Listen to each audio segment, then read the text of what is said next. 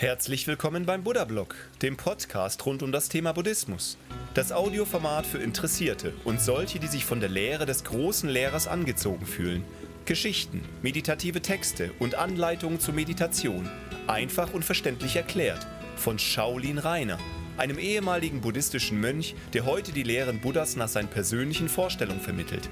Viel Spaß und eine kleine Erleuchtung beim Podcast.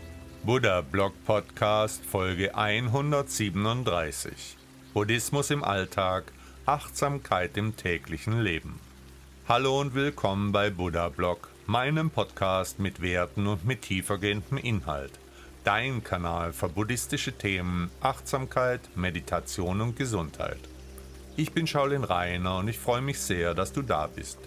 Bitte lade dir auch meine App Buddha Blog aus den Stores von Apple und Android viel Freude beim Podcast.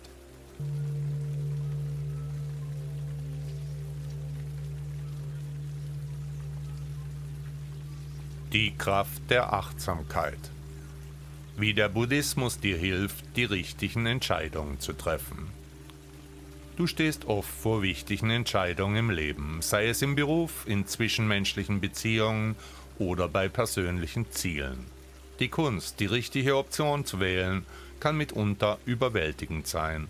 Doch der Buddhismus bietet eine wertvolle Lehre, die dir helfen kann, Entscheidungen mit Klarheit und Weisheit zu treffen, auch durch Meditation und Achtsamkeit. Die Praxis der Meditation im Buddhismus ist nicht nur ein Mittel zur inneren Ruhe, sondern auch ein Werkzeug, um die Fähigkeit zur Entscheidungsfindung zu schärfen. Durch das regelmäßige Üben der Meditation entwickelst du eine erhöhte Bewusstheit für deine Gedanken, Gefühle und Empfindungen. Dabei lernst du, sie ohne Urteil zu beobachten und dadurch einen klaren Geist zu kultivieren. Die Achtsamkeit, die im Buddhismus gefördert wird, ermöglicht es dir, in jeder Situation präsent zu sein, sei es bei der Analyse von Optionen oder der Lösung von Problemen. Wenn du achtsam bist, kannst du deine Gedankenmuster und Reaktionen besser verstehen. Dies hilft dir, automatische und impulsive Entscheidungen zu vermeiden, die oft aus Angst, Begierde oder Unwissenheit heraus getroffen werden. In der buddhistischen Philosophie wird gelernt, dass alles miteinander verbunden ist und im ständigen Wandel begriffen. Diese Erkenntnis kann dir helfen, Entscheidungen aus einem breiteren Blickwinkel zu beobachten. Anstatt dich in engstirnigen Perspektiven zu verlieren, kannst du die Situation aus verschiedenen Blickwinkeln betrachten und die langfristigen Auswirkungen deiner Entscheidungen besser verstehen. Die Analogie der Lotusblume im Buddhismus verdeutlicht, wie aus dem Schlamm der Herausforderungen Schönheit und Klarheit erblühen kann. Durch die Meditation kannst du lernen, mit Unklarheit und Unsicherheit umzugehen anstatt vor ihnen zu fliehen. Du entwickelst eine stabile innere Basis, von der aus du Entscheidungen mit einem ruhigen Geist und vor allem mit einem offenen Herzen treffen kannst. Ein weiteres Konzept, das wir aus der Lehre Buddhas kennen, ist das Loslassen. Oft klammern wir uns an bestimmte Optionen fest aus Angst vor Verlust oder Veränderung. Durch Meditation können wir lernen, uns von solchen Anhaftungen zu befreien dies ermöglicht es uns dann, Entscheidungen losgelöst von negativen Emotionen oder unnötigem Ballast zu treffen. Während du deine Meditationspraxis vertiefst, wirst du auch deine Intuition schärfen. Intuition ist das Gefühl, das dir hilft, tiefer zu sehen als nur die offensichtlichen Fakten. Mit einer regelmäßigen Meditation und Achtsamkeit kannst du lernen, auf deine Intuition zu hören und sie als Führung bei deinen Entscheidungen zu nutzen. Abschließend gesagt kann dir die Lehre des großen Lehrers eine wertvolle Perspektive bieten, wie du die richtigen Entscheidungen in deinem Leben treffen kannst. Gerade durch die Praxis der Meditation und Achtsamkeit entwickelst du eine erhöhte Bewusstheit für deine Gedanken und Gefühle. Du lernst mit Unsicherheit umzugehen und du kannst dich endlich von Anhaftungen lösen. Dabei entwickelst du die Fähigkeit, aus einem breiteren Blickwinkel zu sehen und deine Intuition zu nutzen. Die Prinzipien des Buddhismus können dich dabei unterstützen, Entscheidungen mit Klarheit, Weisheit und Mitgefühl zu treffen. Eine Fähigkeit, die in jeder Lebenssituation von unschätzbarem Wert ist. Der Weg ist und bleibt nämlich das Ziel. Buddha sagte einmal, die Gegenwart ist das Einzige, was wirklich existiert. Die Vergangenheit ist nur Erinnerung und die Zukunft ist nur Vorstellung.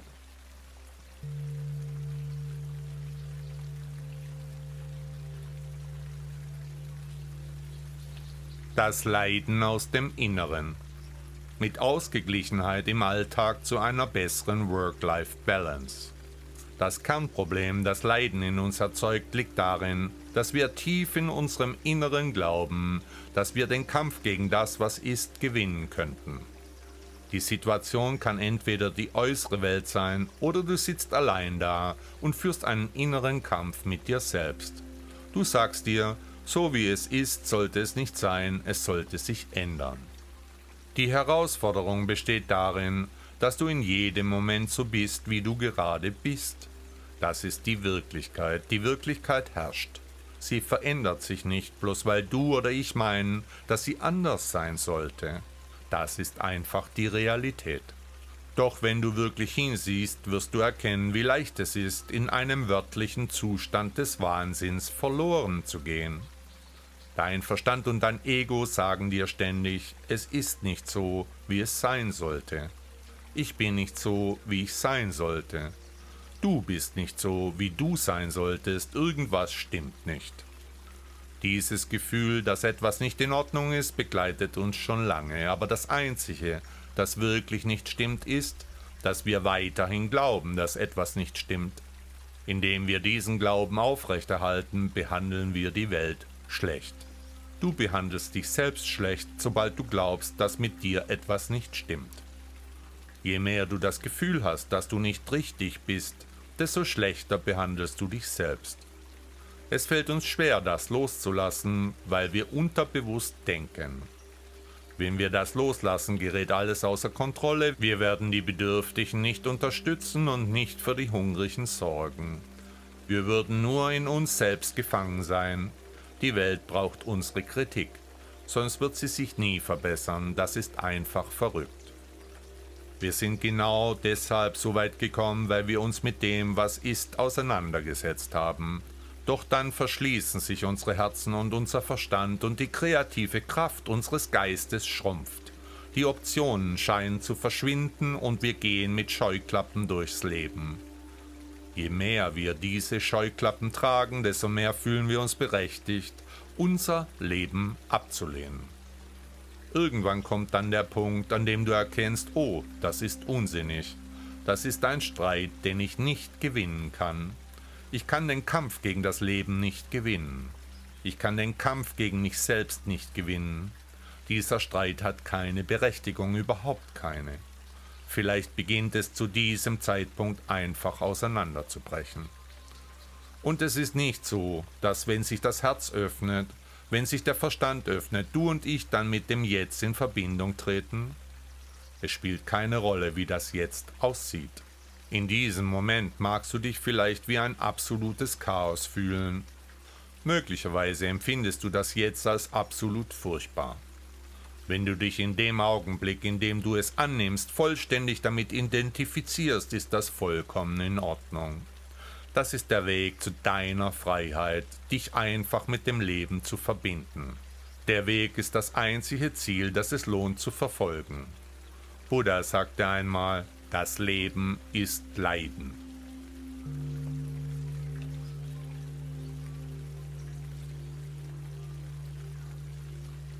Dreizehn achtsame Schritte, um die Kontrolle über dein Leben zurückzugewinnen oder zu behalten. Wir alle kennen Momente in unserem Leben, in denen wir das Gefühl haben, wenig oder keine Kontrolle über das zu haben, was mit uns oder um uns herum geschieht. Der Stress des Lebens kann dazu führen, dass du dich überfordert fühlst. Achtsamkeitstechniken können dabei helfen, die Emotionen zu regulieren, das Stressniveau zu reduzieren und eine höhere Lebensqualität zu genießen. Ich erkläre dir, was Achtsamkeit bedeutet und wie du dir deiner Umgebung und deiner Umstände bewusst wirst. Das schließt ein, wo du dich gerade befindest und was du gerade tust. Gleichzeitig bedeutet Achtsamkeit, sich nicht von der aktuellen Umgebung überwältigen zu lassen. Hier sind drei Schritte, die dir dabei helfen können, von Überforderung zu Selbstbestimmung zu gelangen. Schritt 1. Atmen. Um schnell wieder die Kontrolle über deine Gedanken zu erlangen, halte inne und fokussiere dich auf deinen Atem. Das wird dir helfen, dich mit dem Hier und Jetzt zu verbinden. Schließe einfach die Augen, atme tief durch die Nase ein, halte den Atem einen Moment lang an und atme dann wieder aus. Konzentriere dich weiterhin auf deinen Atem und führe diese Übung mindestens zehnmal durch. Sieh es als eine Art der Atemmeditation, vergleichbar mit dem wörtlichen Zählen bis zehn. Schritt 2. Das Gelassenheitsgebet. Der nächste Schritt besteht darin zu erkennen, was du beeinflussen kannst und was nicht. Akzeptiere, dass manchmal Kräfte im Spiel sind, die außerhalb deiner Kontrolle liegen. Unabhängig von deinen Glaubensüberzeugungen enthält dieses einfache Gebet eine Weisheit, von der wir alle profitieren können. Universum, gib mir die Gelassenheit, Dinge hinzunehmen, die ich nicht ändern kann. Nutze dieses Gebet oder diesen Gedankenansatz, um dich in jeder Situation bewusst zu machen, dass du eine Angelegenheit beeinflussen kannst und ob du sie akzeptieren musst dass die Situation eben so ist, wie sie ist und du sie loslassen musst. Schritt 3. Ich habe die Kontrolle über Aussagen. Der dritte und letzte Schritt stärkt unser Denken. Anstatt dich über Dinge zu sorgen, die außerhalb deiner Kontrolle liegen, richte deine Energie auf das, was du beeinflussen kannst. Dadurch kannst du die Kontrolle über deine Gedanken, Gefühle und Handlungen zurückgewinnen. Überlege einmal die Aussage, ich habe die Kontrolle über mich und meine Gedanken für dich zu nutzen. Diese Denkweise hat mir wirklich geholfen, Stress zu bewältigen, positiver zu sein, mich auf das Wesentliche zu konzentrieren, mich selbst besser zu verstehen, ein stärkeres Selbstbewusstsein und Selbstwertgefühl zu entwickeln und meine Ziele und Träume auch durchzusetzen anstatt mich zu überfordern oder in einer Situation die Kontrolle zu verlieren. Schritt 4. Entwickle dein Selbstbewusstsein. Der erste Schritt zur Kontrolle über das Leben ist das Verständnis für dich selbst. Reflektiere über deine Werte, Träume, Stärken und Schwächen. Identifiziere die Bereiche, in denen du mehr Kontrolle wünschst. Der nächste Schritt Nummer 5 ist Ziele setzen. Setze klare und erreichbare Ziele. Definiere, was du in verschiedenen Lebensbereichen erreichen möchtest, etwa in Bezug auf deine Karriere, deine Beziehung, Gesundheit oder gar die persönliche Entwicklung. Schritt 6 Planung und Organisation. Entwickle für dich Strategien, um deine Ziele zu erreichen. Dafür erstellst du konkrete Pläne, die auch Hindernisse beinhalten und auch auf Rückschläge eingehen können. Schritt 7. Selbstpflege. Deine körperliche und mentale Gesundheit sind entscheidend für das Erreichen deiner Pläne.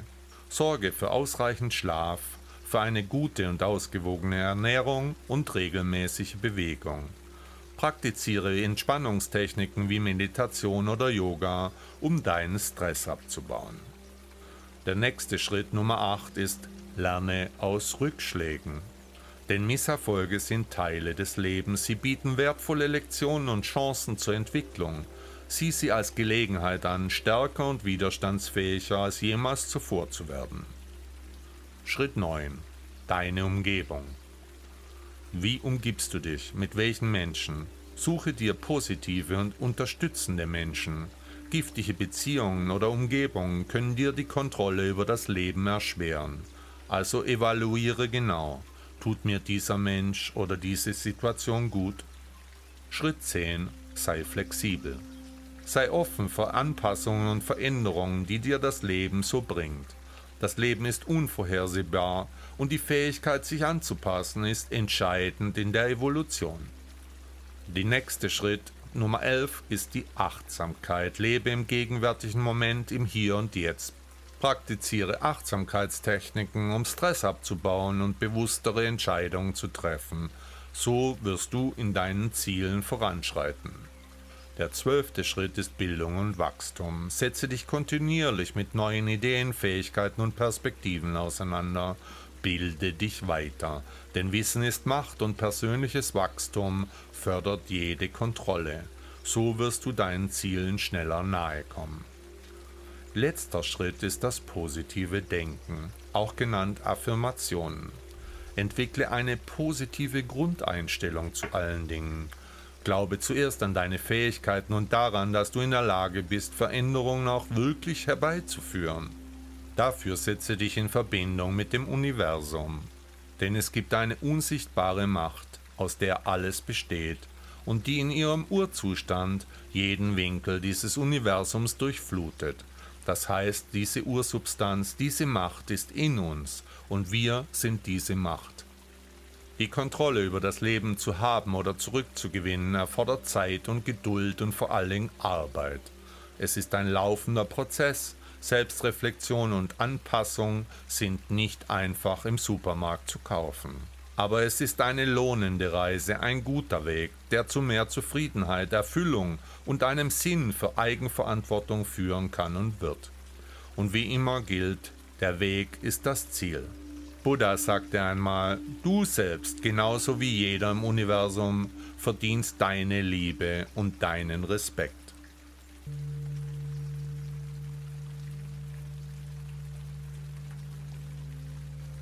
Wiedergeburt im reinen Land. Der Begriff der Wiedergeburt trägt in der Lehre des reinen Landes eine besondere Bedeutung. Dabei unterscheidet sich Wiedergeburt von Reinkarnation, obwohl beide Begriffe über das Leben nach dem Tod reden. Obwohl beide Begriffe auf das Leben nach dem Tod hinweisen.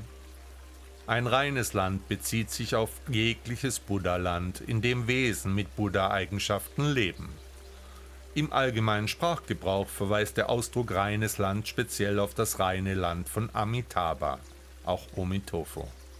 Amitabhas reines Land unterscheidet sich von den Paradiesen im Jenseits, die in anderen Religionen erwähnt werden, ganz eindeutig. Beim reinen Land handelt es sich nicht um eine Welt der Freuden, Wolke 17, sondern vielmehr um einen Übungsort für Buddhas, die das reine Land später verlassen, um in den verschiedenen Welten des Kosmos auszustrahlen, sodass sie, genau wie alle anderen Buddhas, fühlende Wesen befreien können.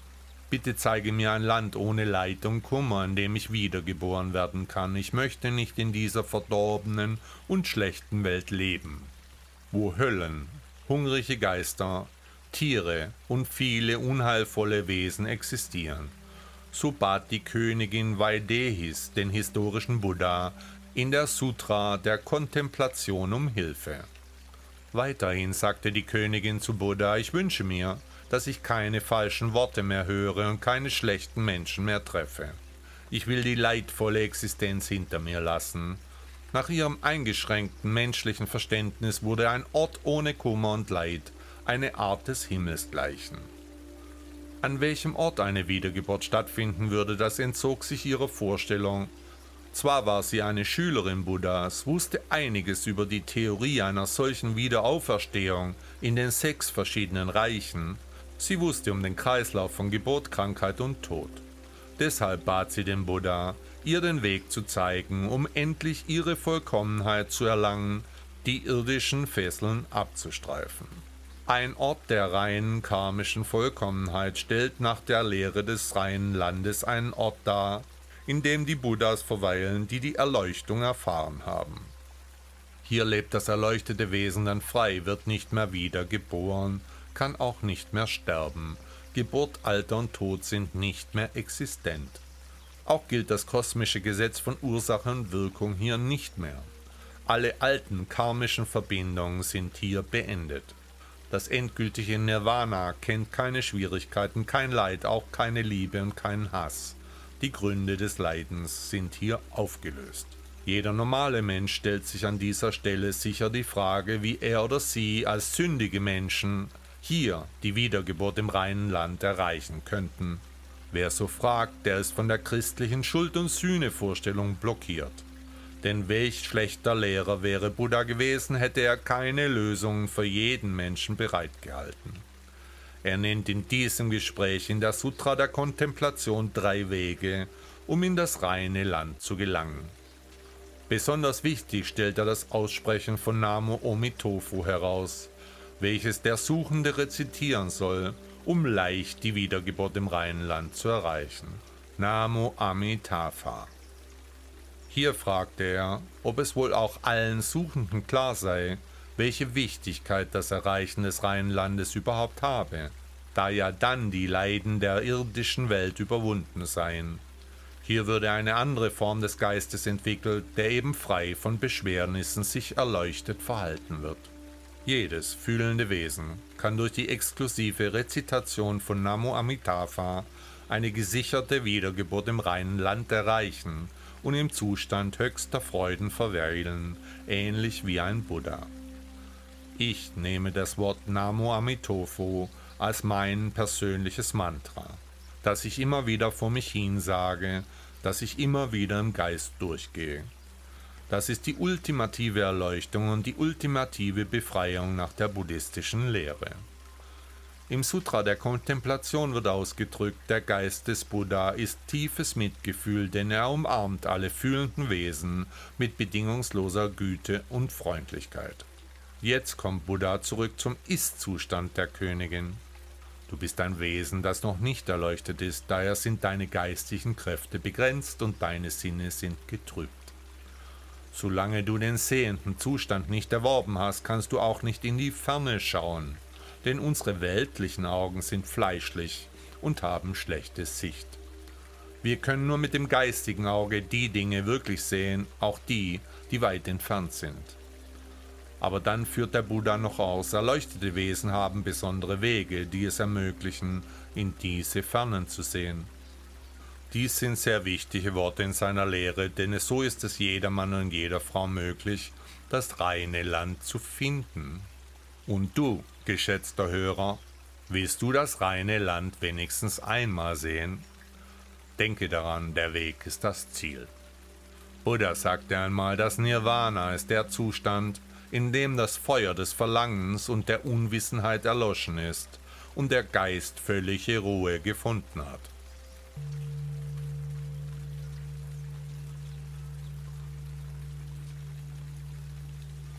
Ein universelles Merkmal des menschlichen Lebens. Diesen Text habe ich aus der Position des historischen Buddhas geschrieben. Als besagter historischer Buddha würde ich heute sagen, der Buddhismus lehrt, dass das Leiden ein universelles Merkmal des menschlichen Lebens ist, aber es gibt einen Weg, um davon frei zu werden. Die vier edlen Wahrheiten sind das Fundament meiner Philosophie das Leiden erkennen, seine Ursachen verstehen, die Befreiung vom Leiden erfahren und den Pfad zum Erwachen beschreiten. In der modernen Zeit können wir diese Lehren nutzen, um unser inneres Wachstum zu fördern, Mitgefühl zu kultivieren und ein sinnvolles Leben zu führen. Die Praxis der Achtsamkeit und Meditation ermöglicht es, unsere Gedanken, Emotionen und Handlungen bewusst zu lenken um Frieden und Harmonie sowohl in uns selbst als auch in der Welt um uns herum zu finden. Als der historische Buddha möchte ich den modernen Menschen ermutigen, die Essenz meiner Lehren zu verstehen und in ihr tägliches Leben zu integrieren. Die Philosophie des Buddhismus bietet zeitlose Weisheit und universelle Prinzipien, die uns dabei helfen können, die Herausforderungen und Unsicherheiten der heutigen Zeit zu bewältigen. Im Zentrum des buddhistischen Denkens steht das Konzept von Anatta oder Anatman, was bedeutet, dass es kein dauerhaftes, unveränderliches Selbst gibt. Diese Vorstellung mag zunächst beunruhigend erscheinen, aber sie befreit uns von einem egozentrischen Weltbild und der Angst vor dem Verlust unseres Ichs. Stattdessen lernen wir uns selbst als ein komplexes Zusammenspiel von Körper, Geist und Bewusstheit zu sehen, das ständig im Fluss ist. Diese Erkenntnis kann uns beistehen, uns weniger an äußeren Identitäten und Besitztümern festzuklammern und unsere Identität nicht ausschließlich durch die Vergangenheit oder die Zukunft zu definieren, sondern im gegenwärtigen Moment zu leben. Die Praxis der Achtsamkeit ist ein zentraler Aspekt des Buddhismus, der uns dazu ermutigt, bewusst im Hier und Jetzt zu leben. In der modernen Welt sind wir oft von Ablenkungen und ständigem Multitasking umgeben, was es schwierig macht, den gegenwärtigen Moment vollständig wahrzunehmen. Doch nur im Hier und Jetzt können wir uns wirklich mit uns selbst und unserer Umwelt verbinden, was zu mehr innerem Frieden und Zufriedenheit führt. Ein weiteres wichtiges Konzept im Buddhismus ist das Mitgefühl, Karuna. Mitgefühl bedeutet, das Leiden anderer zu erkennen und den Wunsch zu empfinden, ihnen zu helfen. In einer Zeit, in der Konflikte und Ungerechtigkeiten auf der ganzen Welt existieren, ist Mitgefühl eine unverzichtbare Tugend. Indem wir das Mitgefühl entwickeln, können wir uns mit anderen verbunden fühlen und aktiv dazu beitragen, das Leiden in der Welt zu verringern. Ein tieferes Verständnis der Vergänglichkeit Annika ist ebenfalls von zentraler Bedeutung. In der modernen Gesellschaft, die von einem schnelllebigen Lebensstil geprägt ist, kann es herausfordernd sein, Veränderungen zu akzeptieren und loszulassen. Durch die Erkenntnis, dass alles im Leben vergänglich ist, hilft uns dabei, nicht an Vergangenem oder Zukünftigem festzuhalten und den gegenwärtigen Moment mehr zu schätzen. Die Idee des karmischen Gesetzes, Karma, ist auch im Buddhismus schwer verankert. Sie besagt, dass unsere Handlungen Konsequenzen haben und dass wir für die Auswirkung unserer Taten verantwortlich sind. Indem wir bewusster handeln und uns der Konsequenz unserer Entscheidungen bewusst sind, können wir zu einem positiven Wandel in unserem eigenen Leben und in der Welt um uns herum beitragen. Die Lehren des Buddhismus ermutigen uns auch dazu, uns von materiellen Begierden zu lösen und nicht nach äußeren Quellen der Glückseligkeit zu suchen. Der moderne Konsum kann zu einem nie endenden Streben nach mehr führen, was letztendlich zu Frustration und Leiden führt. Stattdessen zeigt der Buddhismus einen Pfad zur wahren Erfüllung auf, der durch innere Entwicklung und spirituelles Wachstum erreicht wird. Der achtfache Pfad ist ein Leitfaden für ein ethisches und bewusstes Leben, der uns dazu ermutigt, rechte Ansicht, rechtes Denken, rechte Rede, rechtes Handeln, rechten Lebenserwerb, rechte Anstrengung, rechte Achtsamkeit und rechte Sammlung zu entwickeln. Wenn wir uns auf diese Weise verhalten, können wir eine tiefere Bedeutung und Erfüllung in unserem Leben finden. Als der historische Buddha würde ich den modernen Menschen sagen, dass die Philosophie des Buddhismus keine veraltete Lehre ist, sondern eine zeitlose Weisheit, die heute genauso relevant ist wie vor Jahrtausenden. Indem wir uns mit den Lehren des Buddhismus beschäftigen und sie in unser Leben integrieren, können wir eine tiefere Verbundenheit mit uns selbst und anderen entwickeln, ein erfüllteres Leben führen und zum Wohl aller Lebewesen beitragen. Und ich würde den Menschen sagen, geh weiter, denn der Weg ist das Ziel. Eins meiner Zitate lautet, das Ziel ist nicht das Ziel, der Weg dorthin ist das Ziel, denn darin liegt das Geheimnis des Glücks.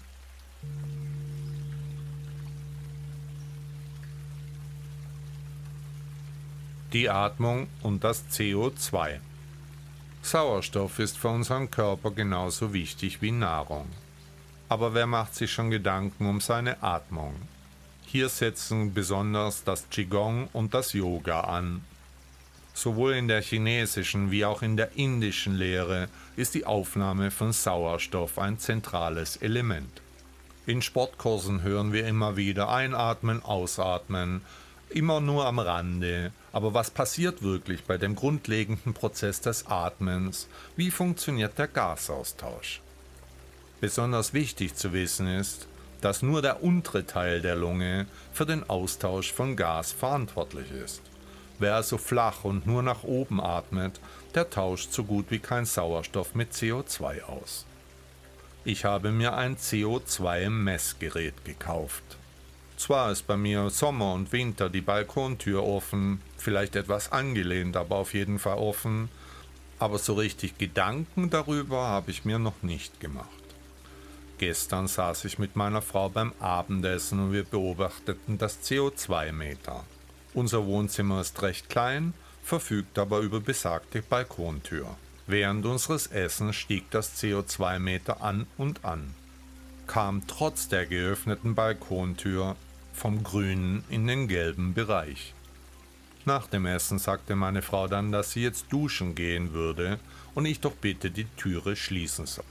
Ich war also alleine im Wohnzimmer bei geschlossener Türe und atmete so vor mich hin.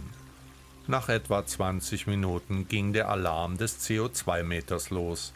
Die Luft war von schlechter Qualität. Ich war bass erstaunt. Die Balkontüre war wie gesagt nur 20 Minuten zu. Wie konnte das sein? Ich war alleine in diesem Raum. Grundsätzlich wird bei der Atmung der Körper mit Sauerstoff versorgt. Das verbrauchte Kohlendioxid wird abtransportiert und lagert sich im Raum an. In den Zellen wird der Sauerstoff durch Stoffwechsel verbraucht, die dann das entstehende Kohlendioxid als Abfallprodukt über die Lunge ausatmen. Auch ist es wichtig zu wissen, dass die Lunge selbst nicht für die Atmung direkt verantwortlich ist, sondern die Atemmuskulatur entscheidenden Anteil hat. Dadurch füllt und senkt sich die Lunge und wie wir wissen, kann man jede Muskulatur trainieren. Ich bin schon früher tiefer in das Thema Atmung eingestiegen. Schon in meiner Jugend war ich ein Schüler des Atemlehrers Rolf Beimborn, der seine Kunst bei Ilse Mittendorf in dem Institut für erfahrbaren Atem in Berlin gelernt hat. Dabei bin ich über Studien gefallen, die zeigen, dass die Größe der Lunge, also das Lungenvolumen, ganz direkten Einfluss auf das Lebensalter haben. Also die Menschen, die größere Lungenvolumen haben, auch deutlich länger leben. Atmung kann man gerade durch das Qigong üben. Und als Schüler des Shaolin-Tempels bin ich heute Lehrer für Qigong. Gerade auch im Kampfsport stellt die richtige Atmung einen elementaren Teil für das Gelingen jeder Aktion dar weshalb Atemtechniken eine gesonderte Abteilung innerhalb der verschiedenen Kampfsportstile haben. Ganz vorne steht das Baduan Jin, die acht Brokate, die aus dem Kampfsport stammen, aber auch Anwendungen für das tägliche Leben zeigen. Über viele Jahre habe ich mich besonders mit meinem Meister Xian Zi mit den verschiedenen Ansätzen der Atemtechnik beschäftigt, habe mein tägliches Qigong-Programm, das etwa zehn Minuten dauert. Wie wichtig die richtige Atmung auch für ein normales Leben ist, möchte ich euch anhand einer kleinen Übung verdeutlichen. Stell dich gerade vor eine angelehnte Tür, die von dir aus weg aufschwingen wird. Nun fasse die Tür mit deiner Handfläche an. Beim Einatmen stößt du nun die Tür auf. Nehme dabei achtsam jeden Teilbereich der Bewegung geistig auf. Lehne nun die Tür wieder an, lege die Handfläche wieder auf ihr auf und stoße nun die Tür beim Einatmen auf. Kannst du einen Unterschied bemerken? Lehne die Tür wieder an, lege die Handfläche drauf auf und stoße nun die Tür beim Ausatmen achtsam auf. Kannst du einen Unterschied bemerken? Gerade beim Kampfsport entstammt der Hauptteil der Kraft aus diesem Prinzip. Die Atmung führt den Körper, nicht die Bewegung die Atmung. Die Mechanik der Atmung ist der Unterdruck. Vergleichbar einer Saugpumpe wird Luft eingesogen. Die Lunge dehnt sich dabei aus. Brustmuskulatur, Zwischenrippenmuskulatur und Zwergfell sind aktiv beteiligt, führen die Atmung. Beim Ausatmen entspannt sich die Muskulatur, wodurch das Lungenvolumen kleiner wird und die Luft entweicht mit einem völlig passiven Vorgang. Soweit zur Technik. Aber hat sich schon jemand Gedanken über das CO2 in der Luft gemacht? Nicht das CO2, das da aus dem Auto kommt, sondern das CO2, das uns durch das Atmen verlässt. Durch das richtige Atmen und das Üben von Qigong können wir unglaubliche Kräfte freimachen. Gerade für Buddhisten ist Meditation und Atmung immer ein Thema. Du erfährst bei mir, wie du bewusstes Atmen als Steigerung für Entspannung und Vitalität erreichen kannst. Dein Atem ist ein wertvolles Instrument, das dir dabei helfen kann, Stress abzubauen und Ruhe zu finden. Aber das richtige Atmen ist eine Kunst, die erlernt werden will. Ich zeige dir Tricks und effektive, nachhaltige Atempraxis, die dich dabei unterstützen wird, zu deinem wirklichen Selbst zu kommen. Hast du schon mal beobachtet, wie sich dein Zustand verändert, wenn du von Stress überwältigt wirst? Natürlich atmest du dann flach in die Brust und unnatürlich wird dein Rhythmus auch. Alles fühlt sich plötzlich an, als ob dir die Luft wegbleibt. Du bist verspannt, hast Kurzatmigkeit, spürst Enge in der Brust oder du leidest unter schmerzhaften Verspannungen. Sogar Kopfschmerzen können die Folge sein. Buddhismus und Qigong bieten uns ein einfaches und wirksames Werkzeug, um Stress abzubauen und zu entspannen, nämlich die richtige Nutzung unseres Atems. Ein tiefer Atem beruhigt unser Nervensystem und schenkt uns neue Energie und das Schöne daran ist, der Atem ist immer bei uns. 15 Mal in der Minute atmen wir ein und aus und im Ruhezustand wird etwa 0,5 Liter Luft pro Atmung aufgenommen. Durch bewusstes und tieferes Atmen kann dieses Volumen auf 3 Liter erhöht werden. Ich zeige in meinen Kursen, wie man durch Qigong und gerade durch Baduan Jin das Lungenvolumen extrem erweitern kann. Die Chinesen haben mit dem Qigong die Atmung als eigene Disziplin entwickelt. Meditativ und energetisch wird hier die Atmung geübt.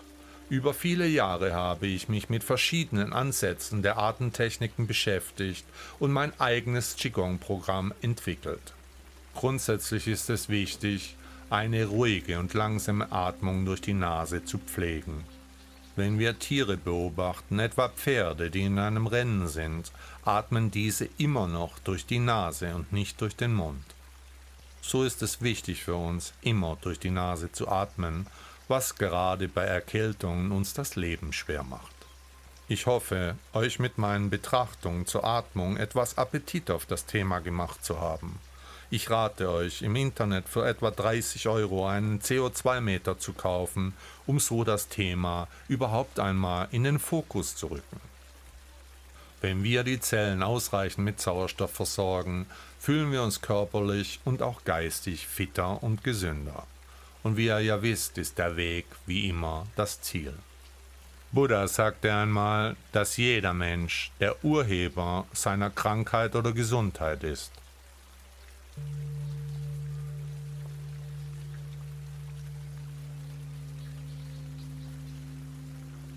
Hat dir der Podcast gefallen? Danke, dass du Buddha Blog hörst. Ist dir aufgefallen, dass hier keine Werbung läuft, dass du nicht mit Konsumbotschaften überhäuft wirst? Bitte hinterlasse mir als Ausgleich dafür eine Bewertung bei Google oder Apple Podcasts. Gerade die großen Podcast-Anbieter gehen danach, wie viel Rezessionen und Bewertungen eine Show bekommen hat. Gerade wenn sich viele Menschen positiv über einen Podcast äußern, dann steigt er im Ranking und wird so anderen Menschen schneller zugänglich gemacht. Außerdem möchte ich euch darauf hinweisen, dass am Sonntag, den 1. Oktober, um 17 Uhr eine sogenannte offene Stunde bei Zoom von mir stattfinden wird zu der ich euch alle ganz herzlich einlade.